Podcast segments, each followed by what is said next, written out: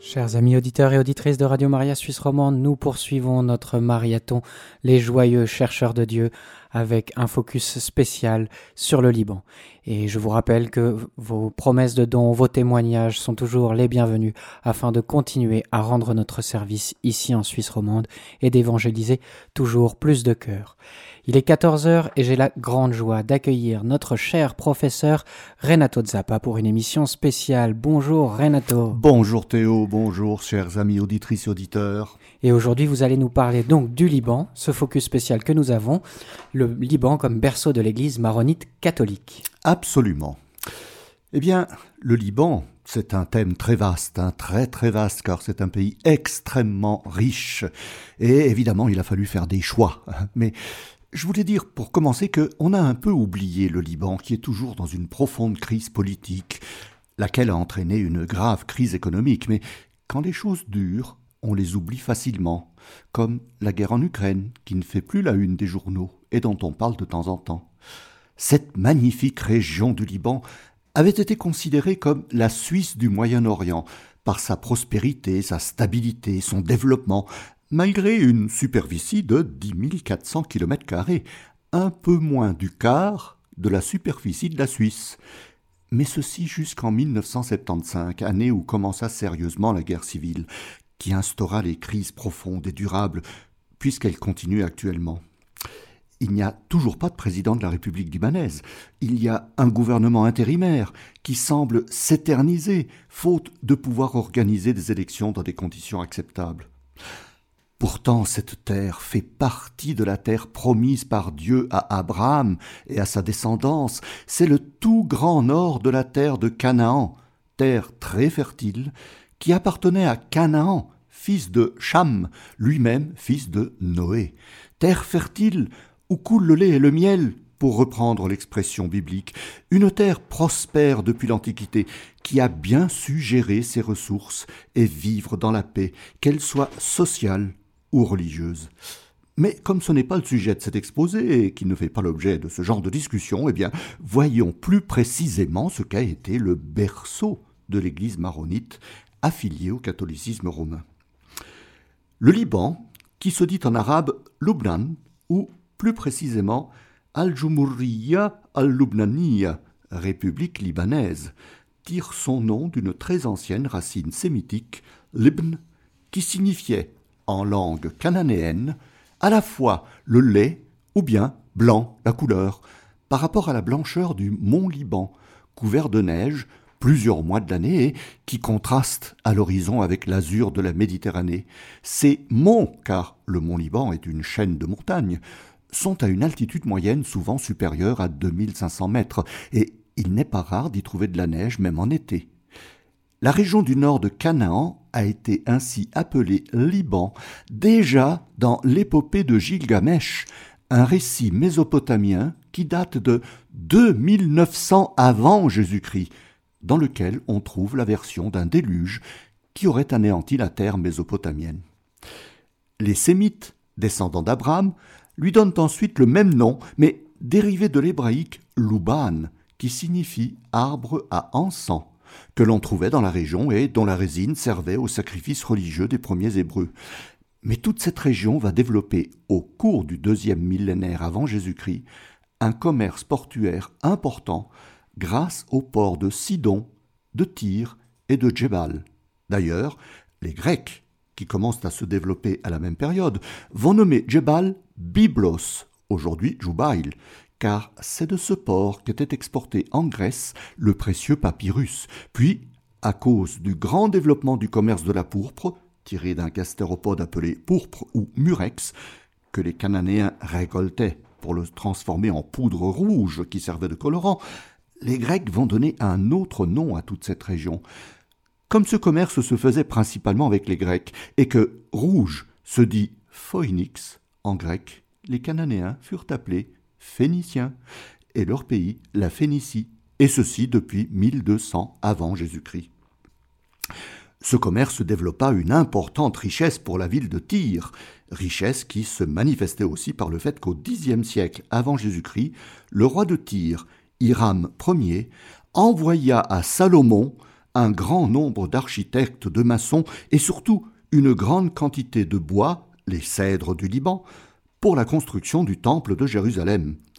Cette prospérité de Tyr, qui se dit sourd en araméen, fit que, vers 330 avant Jésus-Christ, toute la région, ainsi que tout l'arrière-pays, fut appelée Souria, qui donna Syrie, bien que la Mésopotamie ait déjà la Syrie comme nom de région. Ce nom de Syrie, qui englobait le Liban et la Syrie actuelle, fut maintenu jusqu'au démantèlement de l'Empire ottoman après la guerre de 14-18. La Société des Nations confia à la France en 1920 un mandat de gestion économique et politique de la Syrie qui fut redécoupé en Liban et Syrie, comme ces deux pays le sont actuellement. Ce mandat n'empêche pas la création en 1926 de la République du Liban sous gestion de la France, jusqu'à l'indépendance totale en 1943. Oh, ça sera un peu plus compliqué pour la Syrie, qui devient indépendante en 1946, mais ceci est une autre histoire. Une petite remarque sur Beyrouth, que je n'ai pas nommée dans les villes précédentes, c'est l'ancienne Bérite, ville phénicienne, qui a été renforcée par les Romains en fondant une école de droit très réputée, mais en 551, elle fut complètement détruite par un séisme et par un tsunami qui, vient après le séisme.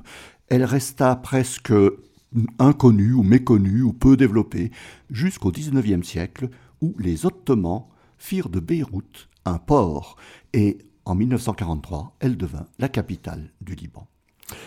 Voilà, petite remarque sur la ville de Beyrouth que je n'ai pas nommée tout à l'heure. Étant donné que toute la région syro-libanaise était appelée Syrie, la circulation commerciale était amplement facilitée, et les villes de l'arrière-pays comme Damas, Homs, Alep ou l'ancienne ville de Palmyre bénéficiaient de ce développement du commerce par les caravanes qui parcouraient toute la région au nord de la Galilée et de ce que les Romains appelaient la Décapole, une région de dix villes à l'est du Jourdain, dont Damas faisait partie, et qui constitue le nord de l'actuelle Jordanie. Toutes ces régions avaient connu une expansion du judaïsme qui se mêlait aux divinités païennes locales. Byblos avait même été annexé au royaume de Judée du roi David. Puis, les Romains ont occupé la région, avec les campagnes militaires de Pompée au 1er siècle avant Jésus-Christ, en 63 exactement. Ils y ont apporté les divinités grecques et romaines, et cette colonisation romaine a favorisé l'expansion du christianisme naissant au premier siècle de notre ère. En 135, l'empereur Adrien, en punition d'une révolte juive, a appelé Palestina toute la Judée, l'ancien territoire des Philistins, conquis par les Hébreux à leur retour d'Égypte, occupé aujourd'hui par l'État d'Israël et par la bande de Gaza. Et comme en arabe, palestinien se dit Philistine, eh bien vous comprenez le pourquoi des problèmes actuels qui remontent à il y a plus de 3000 ans. Lorsque le christianisme est apparu, il s'est développé dans toute cette région occupée par les Romains, grâce notamment à la présence juive, car les premiers convertis furent les Juifs, suivis par les païens. N'oublions pas l'épisode de Saul, qui devait aller à Damas combattre un foyer chrétien de cette ville, et qui devient l'apôtre Paul. Pour tout le nord de la Palestine, les chrétiens dépendaient de l'église d'Antioche, qui avait été fondée par Saint Pierre et Saint Paul, mais au cours des siècles de la présence romaine, le christianisme se développa avec différents courants théologiques et hérétiques, où il serait long et fastidieux d'en parler et d'expliquer. Je rappelle tout simplement qu'il y a eu l'arianisme, dès le IIIe siècle, qui répandait la doctrine selon laquelle Jésus était le Fils de Dieu le Père, engendré par lui à un moment donné et soumis à l'autorité du Père, ce qui remettait en cause le principe de la Trinité. Arius et sa doctrine ont été condamnés au concile de Nicée en 325, avec l'épisode célèbre où l'évêque Nicolas de Myre, et oui, notre Saint Nicolas, avait giflé Arius en pleine assemblée devant l'empereur Constantin. Puis il y a eu le nestorianisme, défendu par Nestorius, patriarche de Constantinople de 428 à 431, qui enseignait que deux natures bien distinctes coexistaient en la personne de Jésus, la nature divine et la nature humaine. Cette croyance fut condamnée comme hérétique au concile d'Éphèse en 431, mais elle se maintint dans tout l'Orient jusqu'au Moyen Âge. Enfin, pour terminer ce vaste chapitre des hérésies orientales, il y a eu le monophysisme, qui est à l'opposé du nestorianisme, en affirmant que Jésus n'a qu'une nature divine qui a englobé sa nature humaine. Elle est apparue par les enseignements de Dioscore, patriarche d'Alexandrie en 444, mais elle fut combattue et déclarée hérétique au concile de, Chalcédoine en 451, une ville très proche de Constantinople.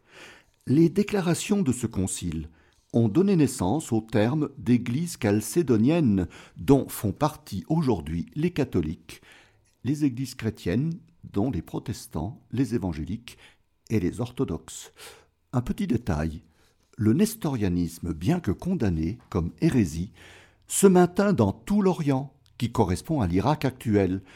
Au cours de la menace mongole du Moyen Âge, les Nestoriens commencèrent à se rapprocher de Rome, avec l'échange d'envoyés de part et d'autre, puis, en 1340, les Nestoriens, réfugiés à Chypre, demandèrent à entrer en communion avec Rome. Cela fut officiellement accepté au Concile de Florence en 1445. Les Nestoriens devinrent catholiques et prirent le nom de Chaldéens. L'Église chaldéenne était née, et elle existe encore, constituant la majeure partie des chrétiens d'Orient, avec l'Église syriaque et l'Église maronite. C'est donc dans cette mouvance de courants de pensée et de croyances jugées hérétiques que va naître et se développer l'Église maronite. Son fondateur, présumé mais presque certain, est l'ermite Maroun al-Korachi, connu sous le nom de Saint Maron, qui serait né vers 345 près de Hama, non loin de Cyr, l'ancienne Cyrus, fondée en 300 avant Jésus-Christ par Séleucos Nicator, un des généraux d'Alexandre le Grand. Cet endroit se trouve à l'extrême nord-ouest de la Syrie actuelle, juste sur la frontière avec la Turquie, non loin d'Antakya, l'ancienne Antioche. Oh, on ne sait pas grand-chose sur Saint-Maron, et le peu qui nous est connu est dû à une légère biographie qu'en a faite saint Théodoré de Cire, qui fut évêque de cette ville jusqu'en 458, et qui a écrit une Histoire des moines de Syrie ou Histoire philotée, dans laquelle il nous dit que Maron fut un prêtre qui se retira comme ermite dans la solitude du désert. Puis il s'établit près d'un ancien temple païen qu'il transforma en église et y mena une vie de pénitence et de prière, en accomplissant quelques miracles de guérison pour certains malades des caravanes qui passaient aux alentours. Cela lui valut la réputation d'un saint homme, et quelques disciples vinrent le rejoindre pour vivre, comme lui, une vie ascétique et de prière. Cela constitua le premier groupe de ce que l'on commença à appeler les disciples de Maron, les Maronites. Saint Maron mourut vers 410 à Kfar Nabo, près de Barad, au nord d'Alep, pas très loin de son lieu de naissance. Mais sa mort dégénéra en conflit. Saint Théodoré nous dit que la dépouille de Maron était convoitée par plusieurs villages de la région de Barat. Barat l'obtint en usant de la force. Selon l'historien musulman du XIVe siècle Ismaïl al-Malik, plus connu sous le nom d'Abu Feda, l'empereur byzantin Marcien fit construire en 452 un monastère qui prit le nom de Saint-Maron à Apamé, au nord-ouest de Hama. Ce monastère devint rapidement un centre très important et très influent de ce qu'allait devenir l'Église maronite, dont la langue n'était pas le grec, comme à Constantinople, mais le syriaque, qui n'est autre qu'un dialecte de l'araméen, langue que parlait le Christ et qui est très répandu dans tout le Moyen-Orient de l'époque. Mais la suite des événements relève d'une très grande confusion, des querelles entre le monastère de Saint-Maron et les empereurs byzantins qui voyaient avec inquiétude grandir la réputation du monastère, qui se réclamait pourtant fidèle au concile de Chalcédoine. L'apparition de l'islam au 7 siècle vint compliquer la situation car les califes commencèrent à répandre la doctrine de Mahomet dans les principales régions du Moyen-Orient. Un groupement confessionnel, les Mardaïtes, originaires de l'Anatolie et établis dans les régions de la Syrie et du Liban actuel, furent utilisés comme mercenaires par les empereurs de Byzance pour lutter contre les califes. Ils se réclamaient aussi du concile de Chalcédoine, et c'est probablement par eux que l'église maronite s'installa au Liban. Mais ces faits, et ceux qui vont suivre, sont attribués à la tradition des éclaircissements et, des vérifications de sources historiques et fiables seraient plus que nécessaires. En effet, Jean d'Antioche, né vers 628, fit de brillantes études à Constantinople, puis devient moine au monastère Saint-Maron, où il prit le nom monastique de Maron. Bah, vous voyez les nombreuses confusions avec Saint-Maron. Euh, Jean Maron basait son enseignement contre les doctrines du nestorianisme et du monophysisme. Un disciple de Saint Maron, Saint Maron l'ermite, Saint Abraham de Cyr, décédé en 422, était déjà venu dans la région du Liban pour convertir les derniers Phéniciens païens et par la suite, les Mardaïtes réussirent à maintenir toute la région chrétienne malgré les invasions musulmanes. Cela permit à un autre Jean, évêque de Philadelphie, actuellement la ville d'Amman, en Jordanie, de consacrer en 677 Jean Maron, évêque de Botris, l'actuel Batroun, un port situé au nord du Liban. Le pape Saint Serge Ier permit à Jean Maron de devenir patriarche d'Antioche en 686. Il devint ainsi le premier patriarche de l'Église maronite. Vers 695, l'empereur Justinien II s'en prit à cette nouvelle Église car il accusait les maronites d'être traîtres à Byzance sous prétexte qu'ils donnaient refuge à d'anciens prisonniers des musulmans que l'empereur considérait comme des espions de l'islam. Jean Maron fut contraint à s'exiler d'Antioche pour venir à Kfarrey, près de Botris, au nord du Liban, où il est décédé le 5 février 707. Il est reconnu comme saint et Saint Jean Maron est fêté le 2 mars. L'ermite Saint Maron est fêté, lui, le 9 février.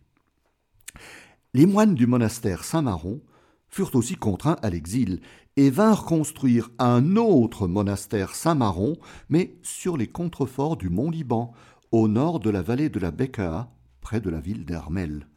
Ce monastère devint puissant, comme l'atteste le savant musulman Al-Masouidi, décédé en 956. C'est par ce monastère que l'église maronite commença à se répandre dans tout le Liban. Mais le terme de maronite n'apparut officiellement que plus tard, en 727 exactement, quand l'empereur Léon III l'Isorien voulut imposer aux moines de Saint-Maron la doctrine du concile de Constantinople de 680 qui définissait que Jésus avait deux énergies et deux volontés divines et humaines en une seule personne. Les disciples de Saint-Maron refusèrent cette définition qu'ils considéraient comme du nestorianisme déguisé et ils se séparèrent de Byzance. C'est à ce moment que l'on commença à définir les moines de Saint-Maron comme maronites. La suite est encore confuse car on ne sait pas trop si c'est Byzance ou les musulmans qui en furent à l'origine, mais le monastère de Saint-Maron fut attaqué dès 745 par l'Empire de Constantinople, lequel commença aussi à subir les attaques des califes musulmans, selon ce que nous dit Al-Masoudi, et vraisemblablement détruit en 956, le monastère de Saint-Maron qui se trouve au nord de la Syrie date à laquelle le patriarcat maronite fut transféré aussi à celui du Mont Liban et toujours séparé de Byzance. L'Église maronite se constitua en Église autonome.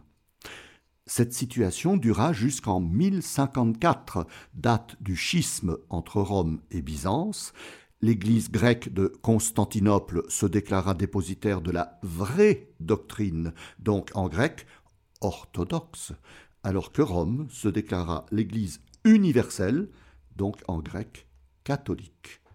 Les maronites craignirent d'être récupérés par Byzance et se rangèrent du côté de Rome. Ils furent la seule Église orientale à le faire à cette date. Les autres églises devinrent orthodoxes et il n'y a pas eu de division entre les maronites, d'où il n'y a pas d'église maronite orthodoxe. En 1182, l'église maronite devint pleinement catholique en acceptant une partie du rituel romain et l'autorité du pape. Sans doute ce fut grâce à l'influence des croisés, lesquels avaient le soutien des papes, et beaucoup moins celui de l'Empire byzantin. Et nous allons écouter l'hymne à Maroun le juste, chanté en arabe et en syriaque.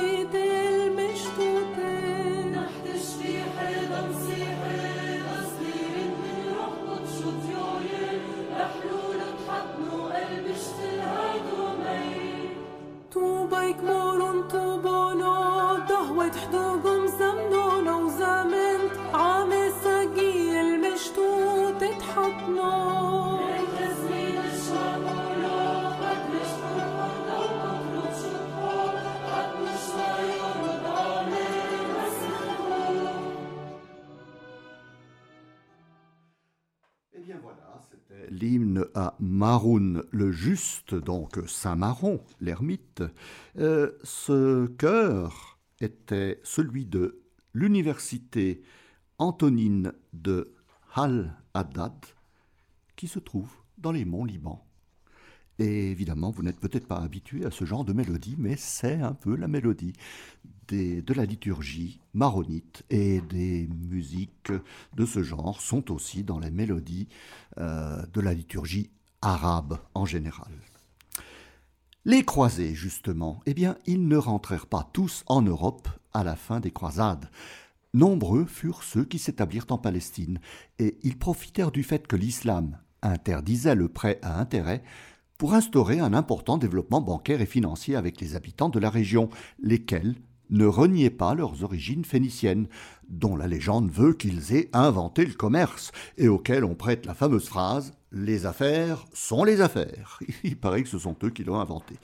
Cela contribua au développement des villes portuaires du littoral méditerranéen et à l'établissement d'un pont entre l'Orient et l'Occident, qui contribua aussi à l'établissement de ce qui sera l'identité libanaise. Ceci grâce au soutien non seulement de Rome, mais aussi de la France, depuis le roi Louis IX, Saint Louis en effet, mais rien n'est historiquement prouvé, le roi Louis IX aurait assuré de la protection spéciale de la France pour les maronites par une lettre datée du 24 mai 1250, signée à Saint-Jean d'Acre, la vieille ville d'Akko des Hébreux, ou Ptolémaïs de Phénicie, aujourd'hui Acre en Israël. Ces bonnes relations durèrent jusqu'à la fin du XIIIe siècle, lorsque les Mamelouks prirent le pouvoir dans tout le Moyen-Orient. Ils interdirent le commerce avec l'Occident, et cela dura jusqu'au début du XVIe siècle, lorsque les Turcs ottomans prirent le pouvoir et restaurèrent la liberté du commerce et l'échange avec l'Occident. Ils garantirent aussi une certaine liberté religieuse, ce qui permit au Liban de conserver son identité chrétienne maronite. Ils n'interdirent pas le monachisme, qui se développa surtout dans la vallée de Wadi Kadisha, au nord des, monts Liban à l'est de Tripoli. On l'appelle en- encore la vallée sainte. Euh, Il faudrait une émission totale pour en parler de cette vallée sainte, car depuis les origines du christianisme au Liban, c'est là que s'établirent de nombreux ermites et moines qui fondèrent plusieurs monastères. Et c'est de cette région qu'est originaire le moine le plus célèbre du Liban après Saint Maron, Youssef Antoun Makhlouf, qui deviendra Charbel Makhlouf, au monastère Saint-Maron d'Annaya, dans la région montagneuse autour de Jubail, l'ancienne Byblos. Il est décédé en 1898 et son tombeau est l'objet d'un très important pèlerinage. Il a été canonisé en 1977 par le pape Saint Paul VI. Les bonnes relations avec la papauté s'intensifient par la création en 1584 du Collège maronite de Rome, qui forme les futurs évêques, mais également des prêtres et des intellectuels qui se destinent à l'étude pour devenir des spécialistes de l'histoire orientale. Pendant tout le XVIe et aussi une partie du XVIIe siècle, la liturgie maronite introduit de nombreux rites latins qui demeurèrent jusqu'en 1942, lorsque le Liban allait devenir indépendant et restaura les rites anciens en syriaque et en arabe. En 1606, les maronites adoptèrent le calendrier grégorien, ce qui unifia la célébration des fêtes de Noël et de Pâques avec les dates catholiques. Grâce à l'Église maronite, le Liban put ainsi préserver son identité, malgré les nombreuses menaces arabes, turques, égyptiennes, qui ont plusieurs fois envahi son territoire et qui a même subi d'importantes destructions, comme en 1839, où, lors de la guerre entre les Turcs et les Égyptiens, à laquelle se joignent les Occidentaux, la marine anglaise détruit le port et la ville de Beyrouth le 2 octobre de cette année-là. Il existerait actuellement un problème d'identité libanaise qui risque de disparaître au profit d'une islamisation anti-occidentale, alors que le Liban revendiquait avec fierté une identité chrétienne, une identité arabe fortement tolérante et ouverte à la culture occidentale, une cohabitation plus que pacifique entre les différentes communautés, ceci grâce au cosmopolitisme d'une population qui a su, au cours des siècles, maintenir une unité par la religion chrétienne maronite, tout en ayant l'esprit ouvert au dialogue et à la tolérance. Ce sont les maronites qui ont favorisé le développement de la culture occidentale au Liban et qui a permis cet important cosmopolitisme dans les villes depuis la fin du XIXe siècle. La caractéristique de l'identité libanaise, qui se retrouve aussi chez les Libanais de la diaspora, est qu'ils sont conscients, quelle que soit leur religion ou leur appartenance politique, ils sont conscients d'une unité linguistique autour de l'arabe sans le lier au monde musulman. De ce fait, ils sont conscients qu'ils ont une autonomie politique sans appartenance à une quelconque loi islamique de la charia. Leur histoire et leur lutte sont communes, et pour de nombreux Libanais, leur identité culturelle est liée à l'arabe, mais aussi à la francophonie et à la culture occidentale en général.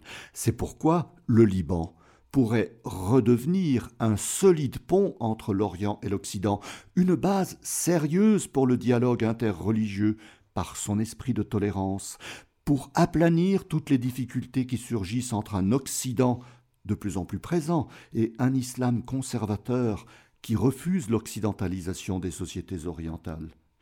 Le Liban possède toutes les bases pour instaurer une société axée sur un pluralisme culturel. C'est ce que n'oublient pas les Libanais de la diaspora, conscients de leurs liens communs, malgré les différences religieuses. Ils soutiennent indirectement le Liban au bord du gouffre par l'envoi d'argent et l'entretien d'une culture libanaise que l'on retrouve dans la musique arabe, dans les spectacles chantés et dansés dont Nouhad Haddad, plus connue sous le nom de Fayrouz, une chanteuse libanaise chrétienne, s'est faite l'interprète dans le monde entier en jouant et chantant dans les opérettes des frères Kharbani. Et il y a aussi Sœur Marie Keirouz, ces femmes au chant d'une voix veloutée qui nous emportent dans les nuits orientales et basées aussi sur la prière. Cette culture libanaise se veut très éclectique, ouverte à l'Occident, et aussi au monde arabe, comme le démontre le Festival international de Baalbek depuis 1956, où la musique, la danse, l'opéra, le jazz, la musique moderne et les musiques orientales sont présentes au mois de juillet et d'août de chaque année. Il a été interrompu de 1975 à 1996 à cause de la guerre civile. Il y a une autre identité libanaise, dans laquelle se reconnaissent aussi un grand nombre de musulmans, c'est la Vierge Marie. Mariam est vénérée aussi par l'islam comme la sainte mère du prophète Issa, Jésus. La vénération de la Vierge Marie au Liban est aussi ancienne que l'apparition du culte maronite. Cette dévotion à Marie se développa davantage au cours du XIXe siècle, à la connaissance de toutes les apparitions mariales de France, vu que le Liban avait toujours des échanges culturels avec ce pays. Ainsi se développèrent les dévotions à Notre-Dame de la Médaille miraculeuse, Notre-Dame de la Salette et Notre-Dame de Lourdes pour les chrétiens maronites et à Mariam, mère de Issa, pour les musulmans. Écoutez comment les Arabes, les Libanais et les autres confessions arabes catholiques chantent la Vierge Marie.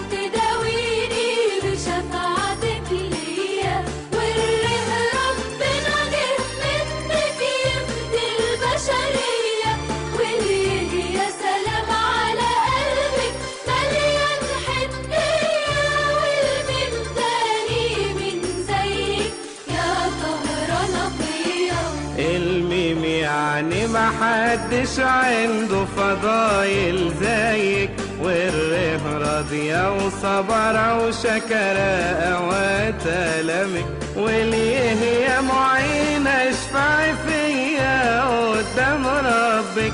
والميم تاني ملكة علشان ملك السما ابنك. يا أم النور يا شفيعة كل البشرية.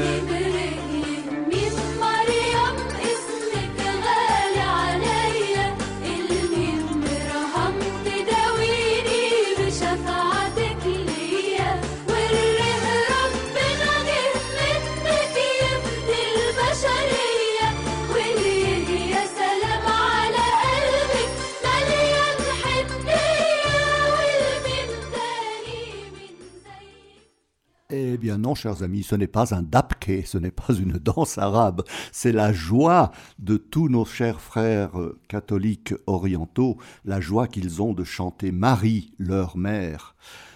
En 1854, le pape Pie IX proclama le dogme de l'Immaculée Conception et en 1904, le patriarche Elias Boutros Oyek décida, en accord avec tous ses éparques, les évêques, d'établir un culte spécial à Marie pour commémorer le cinquantième anniversaire de la proclamation du dogme. Il consulte aussi le nonce apostolique pour la Syrie, monseigneur Charles Duval, et demande aussi à un jésuite suisse, le père Lucien Catin, ce que l'on pourrait faire pour instaurer ce culte. Les trois religieux sont d'accord pour construire un grand sanctuaire en l'honneur de Marie et ils choisissent un endroit d'où l'on pourra voir ce sanctuaire et duquel Marie pourra envelopper de sa protection toute une partie visible du Liban. Pour cela, ils choisirent la colline du Rocher à Harissa, qui s'élève à 650 mètres au-dessus de la ville de Jounier. De là, la vue s'étend sur la Méditerranée, sur le mont Liban, sur la ville de Jounier et celle de Pkerke, siège du patriarcat maronite, et sur Beyrouth, la capitale et siège de l'annonciature apostolique. Un lieu magnifique, donc, avec une vue splendide. La construction d'une chapelle est ainsi commencée et l'on érigera aussi une statue de la Vierge haute de 8 mètres 50 qui est en bronze coulée en France. La Vierge tend ses bras vers Beyrouth, montrant ainsi sa protection sur le Liban. Dans le socle de la statue, on construit la chapelle. L'ensemble est inauguré et consacré le dimanche 3 mai 1908 par le nouveau nonce apostolique, Monseigneur Federico Giannini, le patriarche Oyek et en présence des autorités du pays, des éparques maronites, de nombreux évêques catholiques, des représentants des autres églises orientales, de nombreux religieux et religieuses et bien sûr d'une foule immense que la chapelle ne pouvait pas contenir et qui se rassemblent tout autour du socle de la statue. Le patriarche Elias Oyek consacre alors le Liban à la Vierge Marie qu'il appelle Marie, reine des montagnes et des mers et reine de notre cher Liban. Il institue le culte à Notre-Dame du Liban, dont la fête liturgique sera célébrée tous les premiers dimanches du mois de mai. Très rapidement, ce sanctuaire devint un important centre de pèlerinage et, au vu de sa magnifique position qui domine la baie de Jounier, une importante attraction touristique. La fréquentation augmenta lorsqu'en 1965, on acheva la construction d'un téléphérique qui relie Jounier au sanctuaire et dans les années 80, on songea à la construction d'une plus grande église pour accueillir les pèlerins dont le nombre ne cessait de croître. Cela donna la grande église actuelle qui se trouve à côté de la statue de Marie et à laquelle les constructeurs ont donné la forme mixte d'un cèdre du Liban pour son plan et d'un ancien navire phénicien pour sa construction. La nef de l'église, qui devient aussi une basilique, s'élance vers le haut en direction de la statue, jusqu'à une hauteur de 110 mètres. Derrière l'autel se trouve une grande baie vitrée qui s'élève à 42 mètres et qui est large de 20 mètres, et elle permet de voir tout le socle et la statue de Marie. La basilique fait 115 mètres de long, 67 mètres de large, et peut accueillir plus de 3500 personnes. La basilique Notre-Dame du Liban de Harissa est ainsi devenue le grand sanctuaire du Liban et de nombreuses célébrations y sont faites, surtout pendant le mois de mai, le mois de Marie. Le 10 mai 1997, le pape Saint Jean-Paul II, qui visitait le Liban, y a célébré la messe. Le sanctuaire est confié aux prêtres de la congrégation des missionnaires libanais maronites, et depuis sa construction à la fin des années 1980, des milliers de Libanais, chrétiens, musulmans, viennent y prier leur sainte mère protectrice. Il y a aussi de très nombreux visiteurs venus de tout l'Orient et du monde entier. La basilique fait aussi office de cathédrale maronite pour l'éparchat de Jounier, qui est le siège propre du patriarche d'Antioche et des Maronites. Sur la colline de Harissa, il y a aussi une cathédrale gréco-catholique melkite, le siège du patriarcat de l'Église catholique syriaque, qui se trouve au monastère Notre-Dame de la Délivrance de Charfet. Depuis 2005, un centre d'accueil pour les pèlerins a été construit, le centre Bethania, qui possède une chapelle aussi pouvant accueillir 300 personnes. L'Église maronite compte actuellement plus de 3 millions de fidèles sur une population de près de 5,3 millions d'habitants, mais une grande partie d'entre eux constitue la diaspora libanaise à l'étranger. De nombreux Libanais ont fui la guerre civile depuis 1975, les désordres politiques, économiques et sociaux actuels, ce qui favorise la présence de l'islam dans le pays.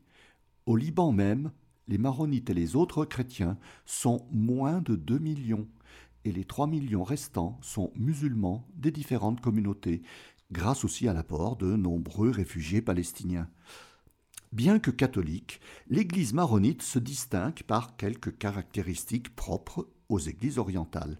Il y a un chef de l'Église maronite qui est toujours appelé patriarche d'Antioche des Maronites. Il porte toujours avec son nom celui de Boutros, Pierre, en arabe, en souvenir du passage de Saint Pierre à Antioche. Son siège se trouve à Bkerke, une ville qui est à 25 km au nord de Beyrouth. Généralement, le pape en fait un cardinal catholique. Le patriarche actuel est le 77e depuis que les disciples de Saint Maron sont arrivés au Liban. C'est le cardinal Bouchara Boutros Rai qui a succédé au cardinal Nasrallah Boutros Sfeir en 2011.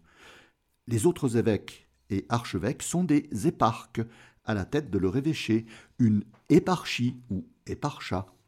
Ils portent le titre de Mar, qui veut dire Seigneur en araméen, et qui est aussi donné aux saints. Il existe actuellement 27, plus ou moins, éparchies et archéparchies, les diocèses maronites, mais seulement 10 sont présents au Liban. Les 17 autres sont au Moyen-Orient, ainsi que dans les villes où la diaspora libanaise s'est installée, principalement à Montréal, Brooklyn, Los Angeles, Mexico, Buenos Aires, São Paulo au Brésil, Ibadan au Nigeria, Sydney et Paris. Il y a aussi trois exarchats qui relèvent directement du patriarche, Bogota en Colombie, Jordanie et Jérusalem. Le rite maronite est en général célébré en syriaque, mais cette langue n'est presque plus parlée, un peu comme le latin pour le catholicisme. Il a été remplacé par l'arabe, sauf pour la consécration, qui est toujours dite en syriaque. Depuis les origines et selon les traditions typiquement orientales, les prêtres maronites peuvent être des hommes mariés, mais s'ils sont célibataires avant leur ordination, eh bien ils devront le rester. S'ils sont mariés, ils ne peuvent pas accéder à l'épiscopat et devenir éparques. C'est un peu comme chez les orthodoxes. La tendance serait au célibat, surtout depuis que le cardinal Sfeir a qualifié le célibat de joyeux, joyau plutôt, le plus précieux de l'Église catholique, et que les, prêtres mariés vivent des difficultés de plus en plus importantes. Pour terminer, ajoutons que l'Église maronite fait partie du Conseil des Églises du Moyen-Orient et que depuis 1994, elle participe aux différentes réunions œcuméniques dans le cadre de la Fondation Pro Oriente sous la présidence du diocèse de Vienne en Autriche. Le dialogue œcuménique se fait entre Église orientale catholique et Église orthodoxe, telle l'Église catholique syro-malankar, l'Église catholique chaldéenne, l'Église catholique syriaque, l'Église catholique syro-malabar et l'Église syriaque orthodoxe, l'Église malankar orthodoxe, l'Église apostolique assyrienne de l'Orient, l'ancienne Église de l'Orient. Et oui, nos frères orientaux sont nombreux et un peu oubliés. Mais leurs églises sont très vivantes, et nous ne devons pas les oublier, surtout qu'ils subissent une nouvelle forme de persécution venant de l'intolérance religieuse de la part des autres religions plus ou moins majoritaires dans les différents pays où elles se trouvent, du Moyen-Orient jusqu'à l'Inde. Oh, bien sûr, hein, il y aurait encore beaucoup, beaucoup de choses à dire sur le Liban, sur son église maronite, ce pays qui a une très, très riche culture. Mais je me suis limité à l'essentiel, à faire ressortir ce qu'est ce pays de tolérance et de paix, en taisant volontairement les horreurs de la guerre civile et ses conséquences, qui durent encore de nos jours, des horreurs dues à la politique et aux religions qui se sont immiscées dans le drame politique et social, en oubliant complètement ce que Jésus a dit il y a deux mille ans. Rendez à César ce qui est à César, et à Dieu ce qui est à Dieu. Il annonçait par là les drames qui suivraient lorsque l'on mêle politique et religion, des drames horribles, pour ne citer que le massacre du 16 au 18 septembre 1982 de plus de 4000 hommes, femmes, vieillards et enfants palestiniens dans le quartier de Sabra et dans le camp de réfugiés palestiniens de Shatila, tous deux situés au sud-ouest de Beyrouth. À qui la faute? Israël occupait le sud Liban, les Palestiniens se réfugiaient aussi au sud Liban, et les phalangistes chrétiens voulaient venger la mort du président Bachir Gemayel, élu le 23 août 1982 et victime d'un attentat le 14 septembre suivant. Ce pays de tolérance et de paix s'est laissé emporter par l'esprit de vengeance et de haine. Oh, bien sûr, on ne peut pas tout dire, et je serais reconnaissant envers nos amis libanais qui nous écoutent de me faire part de leurs impressions, des oublis bien sûr, mais des imprécisions, des inexactitudes, des maladresses. Vos commentaires seront précieux. Pour finir, écoutons la joie de ce peuple qui sait malgré tout chanter et danser le dabke, danse nationale libanaise, hommes, femmes, ensemble, chrétiens, musulmans, dans la bonne entente fraternelle. Shukran, ma salam.